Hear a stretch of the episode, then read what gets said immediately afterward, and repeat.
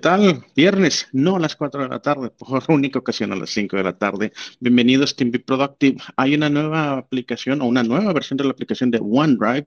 Vamos a platicar acerca de las características o nuevas características de Microsoft Endpoint Manager para la administración de dispositivos Apple, tanto macOS como iOS. Y vamos a platicar acerca de las actualizaciones de Patch Tuesday de septiembre de 2021. Bienvenidos, háganle like, campanita, etcétera. Intro.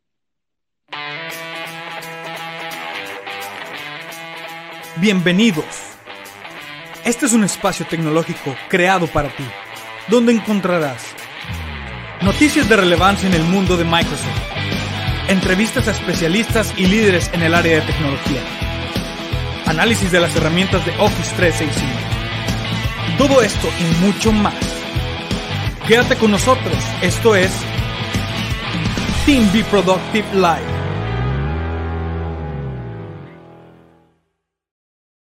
Bienvenidos, soy Manuel Nieto. Conmigo me acompaña Mike, que se quedó dormido en la producción porque no aparece y me dejó el mismo setup de pantalla.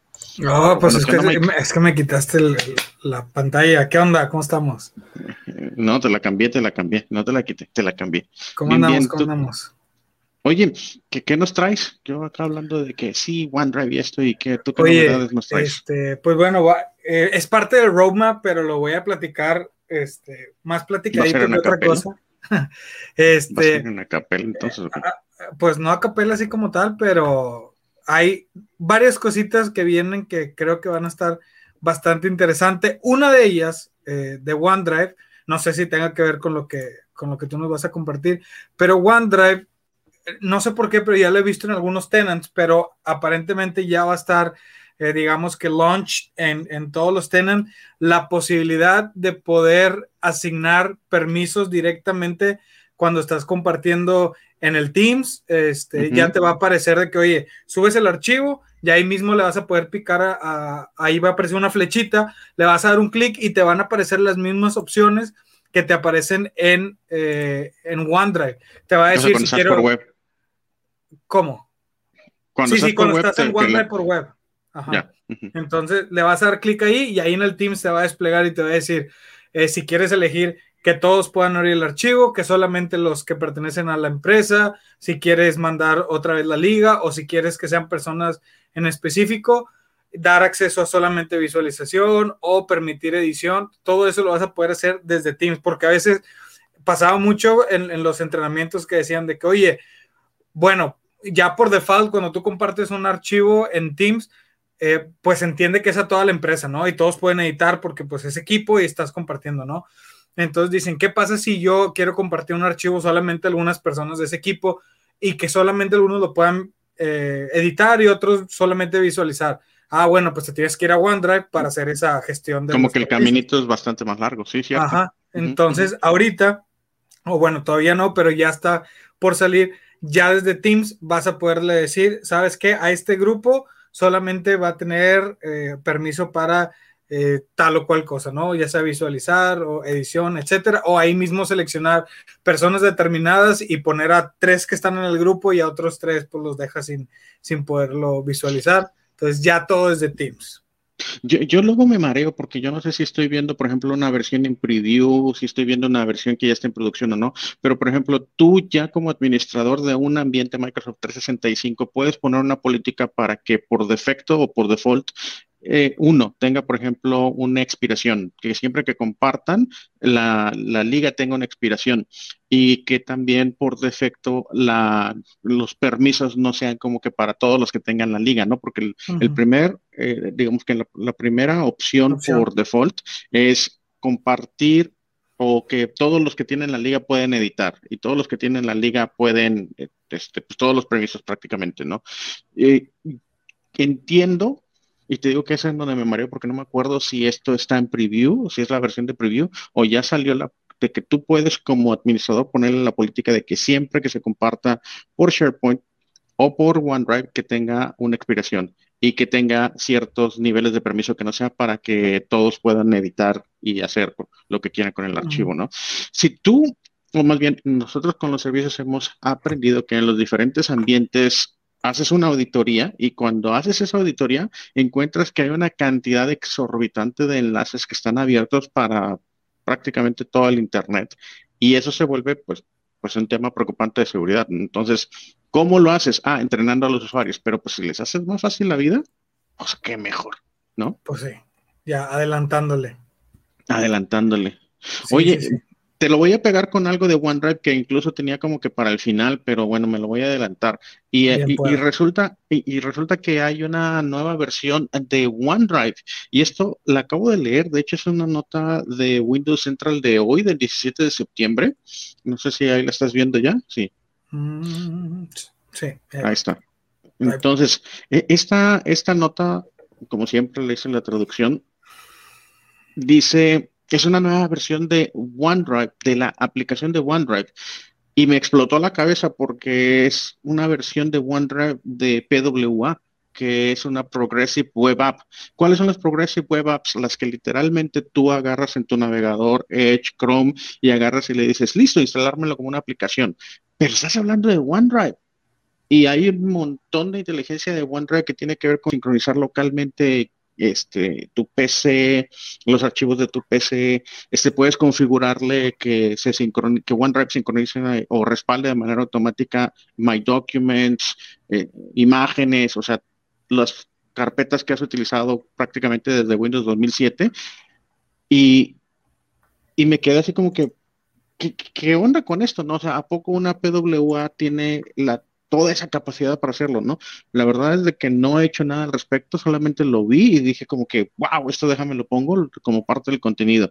Entonces, ¿qué necesitas saber? Que el sitio web de OneDrive, Microsoft es ahora una aplicación web progresiva. Y es que sí, literalmente, te vas a, ¿qué es? OneDrive.microsoft.com, no me acuerdo. Para entrar a OneDrive, bueno, office.com y luego agarras ahí OneDrive. OneDrive.office.com y agarras y te vas a los tres, a la elipsis, los tres, los tres puntitos, instalar como aplicación. Fin, ya tienes OneDrive en tu PC. ¿What? O sea. Pácatelas. Y, y, y de lo, o sea, lo leí como dos o tres veces en diferentes fuentes, no necesariamente en Windows Central, y dice, tiene exactamente las mismas capacidades que la, que la aplicación que bajas de Marketplace, o sea, o que la aplicación normal, ¿no? Como que me quedé como que, wow, necesito verlo. Pero bueno, dice, Convertirse en una PWA permite que OneDrive se abra en su propia ventana, se inicia automáticamente cuando enciende el equipo. La versión web de OneDrive no actúa como cliente de sincronización. Ah, bueno, esto, esta fue la última de Windows Central. Entonces, OneDrive de Microsoft es ahora una aplicación. El movimiento permite que el sitio web se sienta un poco más como una aplicación nativa. Ahora se puede instalar a través de Microsoft Edge para abrirla en su propia ventana. La PWA de OneDrive también se puede configurar para que se inicie automáticamente cuando enciende su equipo. Las personas personas también pueden anclar, o sea, poner en su taskbar en el menú de inicio de la barra de tareas de Windows. A Ron Gustafson, gerente principal de programas del equipo de Microsoft Edge, compartió la noticia en Twitter. La imagen de no ¿qué? Gustafson muestra la PWA una Mac, pero aparece un mensaje similar cuando se navega al sitio en una PC Windows 10. Al igual que el sitio web de OneDrive, la PWA no reemplaza el cliente de sincronización de OneDrive. Ah, ok. Fíjate, esta fue la nota que me faltó leer y esa es la que decidí poner porque sentí que era la más completa justamente. No, sí, ok, bueno, sí, como que, a ver, espérate, ¿no? Si una persona desea que los archivos de OneDrive aparezcan y se sincronicen a través del explorador de archivos, tendrá que usar el cliente de sincronización de OneDrive que se incluye en Windows 10. Ah, ahora sí me hace sentido. Yo decía como que, a ver, ¿cómo? Porque incluso yo lo había leído en otra fuente, en OnMSFT, y decía, hace exactamente lo mismo que la aplicación normal. Y yo, ¿cómo? Pero bueno. Sí, o sea, como si no, se brincara la aplicación. Sí, o sea, como que, a ver, espérate, ¿cómo, cómo, cómo, tiene, cómo tiene acceso a mi sistema de archivos, no? O sea, en fin, este, que curiosamente Gustafsson analiza, la, analiza una próxima API de acceso al sistema de archivos. ¡Wow! Esto podría usarse para permitir que OneDrive PWA sincronice archivos en equipos, pero es posible que el equipo detrás de OneDrive no elija usarlo. Ahí está, mira, OneDrive.live o OneDrive.office supongo que también funcione. Ok, pero bueno, pues, pues le están dando por el lado de Progressive Web App. interesante, ¿no? Sí, sí, sí, está. A ver qué sale, a ver en qué, cómo, cómo termina eso. Pero pues sin duda, sin duda, eh, digo, es que todos ese tipo de cositas que aparentemente dices, bueno, pues ya lo puedo hacer de otra manera, pero pues al final de, de cuentas es como un, un enhance del, del, de cómo usuario en lo que te, lo que te ayuda, ¿no? Porque en vez de tener que caminar el, el, camino largo, pues tienes todos los shortcuts para muchísimas cosas y eso en tiempo a lo mejor dices, bueno, me toma un minutito más, sí, pero de un minutito en un minutito es bastante más producción. y, creo que es una promesa en donde las aplicaciones son mucho más sencillas de implementar en tu sistema, ¿no? O sea, eh, acuérdate de aquellos tiempos en donde te daba miedo instalar una aplicación porque luego decías, bueno, si no la quiero desinstalarla, quedo como que a la media la desinstalación y que si me afectó el registro y etcétera, ¿no? Y, y esta propuesta de aplicaciones PWA, pues es mucho más sencilla tener aplicaciones instaladas o desinstaladas en tu equipo. Es solamente agarras y eliges listo, desinstalar y, ya, no hay, no hay mucho más complejidad, ¿no? E, era una promesa también con las aplicaciones universales que se empezaron a explorar en el marketplace, pero pues la industria no, no las adoptó en general, ¿no? Pero bueno. Oye, otra cosa que híjole, creo que se viene bien padre para, este, para Teams. Es, esta parte, bueno, desde que empezamos con todo esto de home office, eh, ha habido una revolución y, un, una lucha interminable entre, oye, ¿por qué Teams? ¿Por qué Zoom? Me gusta más Zoom, me gusta más Skype, me gusta más XY, ¿no? Entonces, eh, por, Slack incluso está en esa conversación. Es, muy simpático porque como que Teams no solamente es conferencias, ¿no? Y entonces por un lado con, que ahí estaba la competencia con Skype, bueno, no con Skype porque Skype como que pues al final del día también es de Microsoft, este con, eh, con Zoom y también estaba la versión de Google que era Hangouts y creo que cambió de nombre y que ahorita Google Meet. ándale, Google Meet y, eso era como que las principales luchas, ¿no? Pero luego, por otro lado, también agarraban y comparaban, bueno, pero es que la pelea de Slack con, con Teams, ah, caray, espérame, ¿no? Sí, sí, sí. Entonces. Eh, y, ha ido como, como creciendo, y esto es la parte interesante de Teams, que va avanzando y ya nos están dando como un bueno, no he visto pantallazo en nada por el estilo, pero aquí en el roadmap nos aparece que vamos a tener próximamente esta suerte de compartir contenido, pero ya no solamente como, ah, aquí está mi pantalla, sino en meetings o en webinars para poder, por ejemplo, esto lo voy a, lo voy a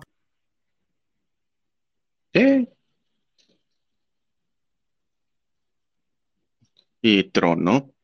Y entonces, sigues hablando. Déjame te pongo. Sí, sigo hablando. ¿Qué pasó? Ah, pues me fui. Qué burro. Pues sí, te fuiste. Bueno, es que a veces me deja el micrófono abierto. Bueno, el punto aquí es que eh, vas a estar tú y vas a, vas a tener tu pantalla que estás compartiendo ahí arriba. Pero ahorita estás, ahorita estás compartiendo pantalla. No, pero es que como ah. somos, como somos. Ah, ah los trataste de simular. Ah, sí, ya sé lo que dices. Ya, ya, ya. ya, ya bueno, digamos que algo similar a esto. Eso está, ese, está, eso está bueno porque incluso este, te permite como que compartir pantalla completa y, y tú quedas así como cuando o, en versión así de esas que tipo que estás dando el clima, o versión que eres este, una persona que está dando la noticia y aparece aquí el cuadrito del lado derecho, o sea, tiene como que tres o cuatro, pero ¿sabes qué? Incluso esa, ¿te acuerdas que hace como dos semanas estábamos hablando de la traducción simultánea? Y que hablando de traducción simultánea estábamos hablando de la transcripción en diferentes idiomas además del inglés. Bueno, yo todavía no he visto en mi cliente de Teams el, la transcripción en español. Y créeme que cada que tengo oportunidad la, estoy buscando. Pero la opción que tú dices de poder tener diferentes modos de presentar que sea el contenido y que salgas tú ya sea en un cuadro o que salgas tú este como que recortado en una parte de la, de la presentación, esa ya, esa opción ya la tengo, ya la tengo disponible, ¿Ah, ya? ya la probé, ya.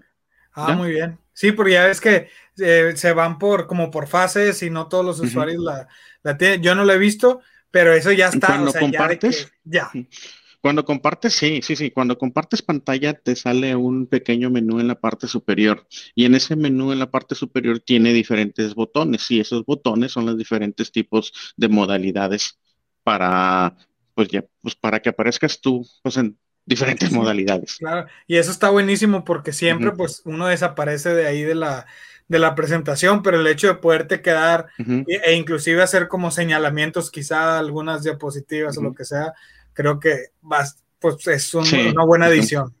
Sí, como que aquí y acá. Justamente. Ahora lo, van a hacer TikToks, pero en presentaciones. Aquí y acá y acá. Encima, no, si les falta poner los letreritos transparentes, ¿no? Al rato. Ajá. Pero bueno. No lo dudo. Interesante, interesante. Pues entremos en materia del Patch Tuesday. Y es que, como recordarán, todos los segundos martes de cada mes se liberan unas actualizaciones de seguridad. Esta es la ocasión de septiembre del 2021. El pasado martes, que fue el día 14 de septiembre, se liberaron actualizaciones y ahora no solamente de Microsoft, bueno, ya es típico que, Adobe ya también sigue esta tradición, ¿no? Entonces estamos viendo la, nota de justamente el 14 de septiembre del 2021 en, en el blog de Zero Day Initiative. Zero Day Initiative, ya lo hemos comentado bastante, es una forma de organización este, para que sea mucho más simple acceder a los programas de, ¿cómo le llaman? Este, de bounties, o sea, de recompensas por encontrar vulnerabilidades, ¿no? Entonces, como que es una forma en que en lugar de que cada investigador encuentre y, y, cómo contactar al fabricante, pues como que ellos ya tienen la ruta bien armada y se hace pues mucho mejor el reporte de vulnerabilidades. Tenemos actualizaciones publicadas por Adobe, actualizaciones de Apple y ahorita nos regresamos a platicar a las de Apple, actualizaciones de Google Chrome y finalmente llegamos a las de Microsoft. En septiembre tenemos 66 vulnerabilidades o más bien actualizaciones o parches para 66 vulnerabilidades de los artículos de la CVE y que incluyen el sistema operativo Microsoft Windows, componentes de Windows, Edge, Azure, Office, componentes de Office, SharePoint Server, Microsoft Windows DNS, Windows Subsystem for Linux y además de esto, pues ya se habían liberado 20 actualizaciones específicamente para Microsoft Edge. Entonces, el total de las actualizaciones que se han publicado por parte de Microsoft en septiembre son 86, de los cuales 11 se sometieron a través del programa de Zero Day Initiative. Fíjate, al siguiente párrafo me llama la atención porque mi percepción es diferente, ¿no? Este, bueno, no, me estoy adelantando, todavía no me hagan caso, ignórenme lo anterior. Bueno, entonces dice de los 66 actualizaciones, hay tres que son críticas o que están catalogadas como críticas, 62 como importantes y una que está como severidad moderada. Eh, y esta es la parte que me llamó la atención. Dice, esta cantidad o este volumen es un poco más alto que el promedio de 2021. Mm, fine, hasta ahí todo hace sentido. Lo cual es menor al volumen del 2020 lo cual me quedé rascándome la cabeza porque mi percepción es de que este, estamos aumentando y pues resulta que no. Y este, pues bueno, es mayor que la del 2019, ¿no? Entonces, como que 2020 este, se estaba liberando una mayor cantidad de, de, parches. Esa no es mi percepción, pero bueno, ellos tienen los datos, ¿no? Así como en el mes pasado, Microsoft ha dedicado este, recursos significativos para responder a bugs muy particulares, que incluso lo comentamos este en particular la semana pasada, que son como los días cero, ¿no? El, el artículo es 40444 del 2021 de la Common Vulnerability and Exposures Database.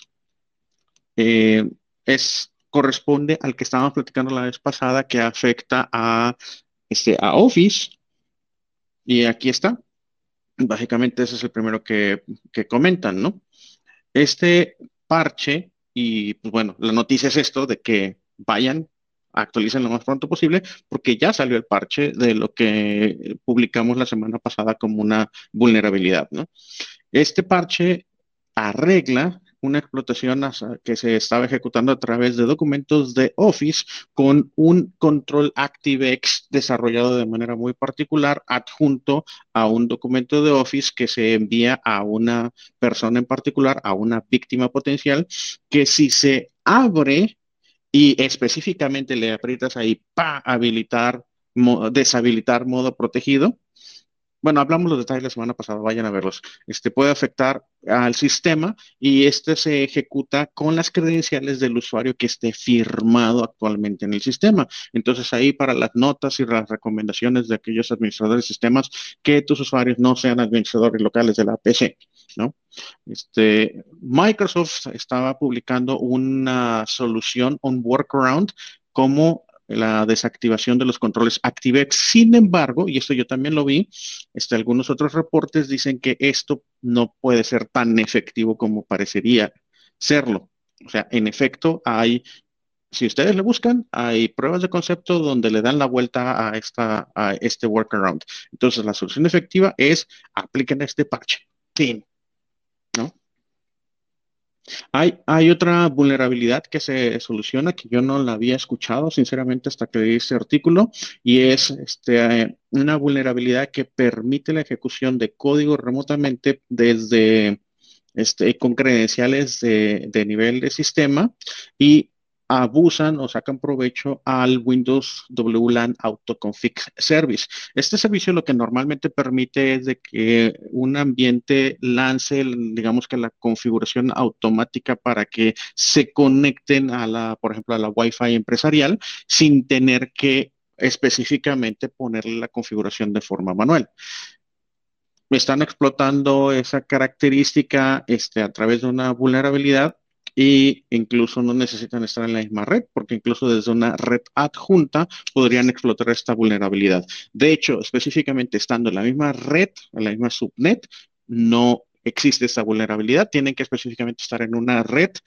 que en una subnet diferente, pero que tenga acceso a, la subnet en donde está la víctima. ¿Mm?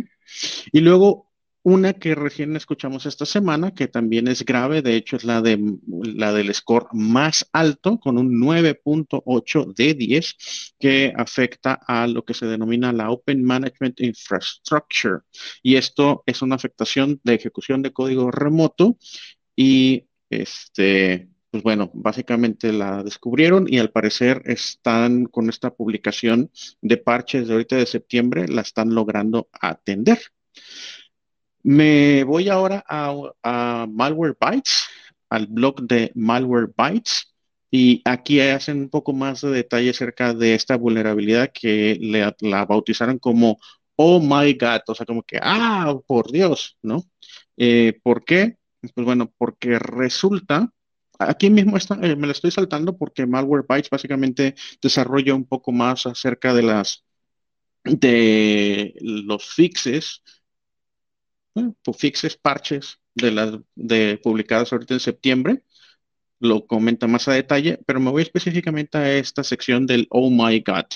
Y resulta que yo no estoy familiarizado con esta infraestructura o bueno, con estos componentes del Open Management Infrastructure y básicamente en Azure, en un ambiente Azure se están utilizando para poder tener una administración y un monitoreo remoto de máquinas virtuales y específicamente entiendo o según yo eh, son para equipos Linux. Entonces, esto es un código que se utiliza, este código es open source y esta vulnerabilidad, pues básicamente es, pues aquí lo que dicen los que lo encontraron, no lo digo yo, dicen los investigadores que descubrieron la vulnerabilidad, dicen que ese es el resultado y parte de los riesgos que tienen que ver con utilizar un modelo de código abierto. ¿Por qué? Pues porque cualquiera puede ver el código y si encuentran vulnerabilidades en el código, así como lo puede encontrar una persona que tiene propósitos de, compartir y desarrollar y, ayudar a que, a que tengan nuevas características o que haya nuevas versiones o nueva funcionalidad, pues también el código es abierto, lo puede ver alguien que tiene malas intenciones. Entonces, los investigadores de WIS básicamente descubrieron una serie de vulnerabilidades, son varias, son cuatro vulnerabilidades en total o que se catalogaron como cuatro, con cuatro artículos independientes, el 38.647, 648, 645 y 38.649. Y lo que dicen es que, pues bueno, justamente que esto hace que se, se resalte eh, los riesgos de manejar código de fuente abierta o open source. Y esto básicamente al atacar o al hacer vulnerable un desarrollo que es el Open Management Interface, pues estás afectando, y por eso le llaman supply chain, estás afectando a, a Azure, ¿no? En este caso. Entonces, ¿qué es lo que sucede? Que bueno, que cuando cuando está, cuando estás mandando llamar ciertos privilegios, este, bueno, número uno, los componentes del Open Management Interface corren con permisos de administración de root, ¿no? O sea, la administración básica o la administración, no, el, la administración o el administrador que tiene los más altos privilegios en el caso de Linux, ¿no?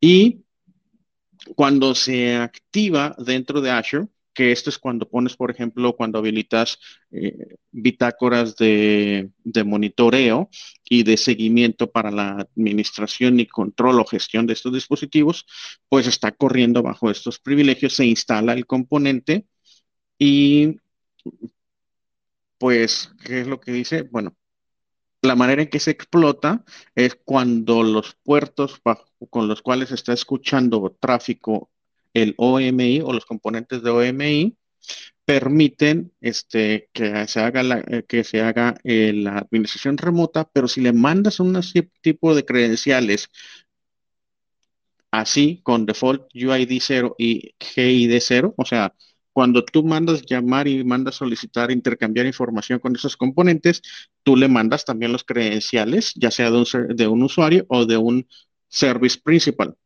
Bueno, pues si agarras esa solicitud y le quitas la parte en donde se mandan las credenciales y las sustituyes, pues adivinen que, ¡pum! ¡Voilà! Ya tienes permisos de root en el sistema. Y por eso dicen, oh my God, y hacen el juego de palabras, ¿no? Entonces, como esto al final del día es la administración que va por puerto 443 con protocolo HTTPS, pues pueden hacer hacer el crafting, como, como dicen por ahí, pueden hacer una, este, cambiar el código y mandar esta sustitución o esa sustitución que dice ahí arriba del GUID y del UID y en automático privilegios escalados, ¿no? Y pues bueno, esas son las vulnerabilidades de septiembre. ¿Qué onda, Mike? Te perdí. aquí ando, aquí ando. Pero, Mike agarró y cerró la, cerró la cámara. Pues. No, no, no, no. No, es que justamente tengo que retirarme de este capítulo. Ah, este bueno. Pero quiero dar primero mi, anuncio. Ah, claro que sí. Mira, de hecho vamos a hacer una cosa. Échale.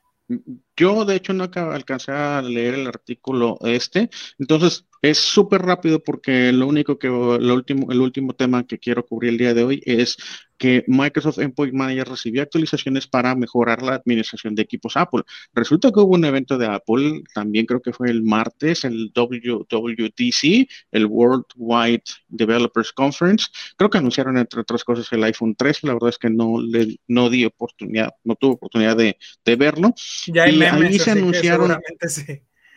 Pues sí, seguramente por memes me enteraré de las noticias. Pero pues al parecer ahí también anunciaron nuevas características para mejorar la administración de los dispositivos iOS y Mac.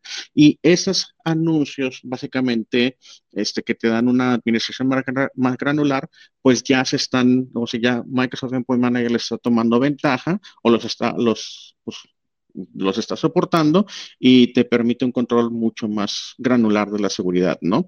Este, poder cortarle el acceso a un control más granular de copy-paste, poder contra que cuando estés corriendo, por ejemplo, una aplicación como Outlook, que Siri no tenga acceso a, a la información del Outlook y, en fin, este, links universales que no puedan salir de contexto, que haya una evaluación continua y no solamente cuando abres la aplicación de la seguridad, este, que puedas manejar una zona eh, eh, y características de red para que no te pida autenticación y para que te pida autenticación cuando salga de IU o que se deshabiliten las aplicaciones. Cosas acá mega súper locas para, para lo que teníamos antes y pues la noticia es de que ya están soportadas con Microsoft Endpoint Manager y tu anuncio. Muchas gracias por acompañarnos el día de hoy. Bueno, pues antes de, irnos, recordarles a todos ustedes que nos escuchan que, pues bueno, si ustedes o en su empresa están buscando eh, la adopción de las herramientas de Microsoft, aquí hablamos pues de, de, muchas cosas, ¿no? De seguridad, etcétera, y también lo hacemos, no solamente hablamos de eso, entonces esa es la parte buena, que de todo lo que estamos hablando les podemos dar eh, santo y seña, ¿sí? Si quieren información acerca de eh, de políticas de seguridad que quieran implementar, de adopción de las herramientas de Microsoft que quieran tener en su empresa, por favor se pueden contactar con nosotros a biproductive.com.mx. Pues básicamente nuestro equipo lo que hace es ayudarles a ustedes como empresa a, eh, en un proceso de eh, adopción de herramientas de Microsoft. ¿sí? Lo que queremos es que aprovechen al 100% o lo más cercano al 100% las herramientas que ustedes ya tienen, pero quizá no utilizan eh, porque no ha habido tiempo para capacitar, porque pues solamente conocen lo básico, sí, pero pues es parte de lo que hacemos, mostrarles toda la gama de, de posibilidades que tienen para que sobre todo les ayude a ser más productivos, más eficaces, más eficientes y al final del día yo creo que lo mejor es que tengan también más tiempo para ustedes porque bueno, agilizar todos los procesos ayuda también a tener pues tu trabajo en tiempo y forma, ¿no? Entonces, parte de todo de toda esa misión es lo que hacemos. Contáctenos biproactive.com.mx, hablamos y este pues cualquier duda, aquí andamos para para poderles ayudar con eso. Nos acompaña cuando nos siguen en vivo, pero también pues los invitamos a que dejen comentarios, campanita, compartir, dedito arriba, etcétera. Muchas, muchas gracias. Buen fin, Mike. Buen fin a todos. Igualmente, a la próxima.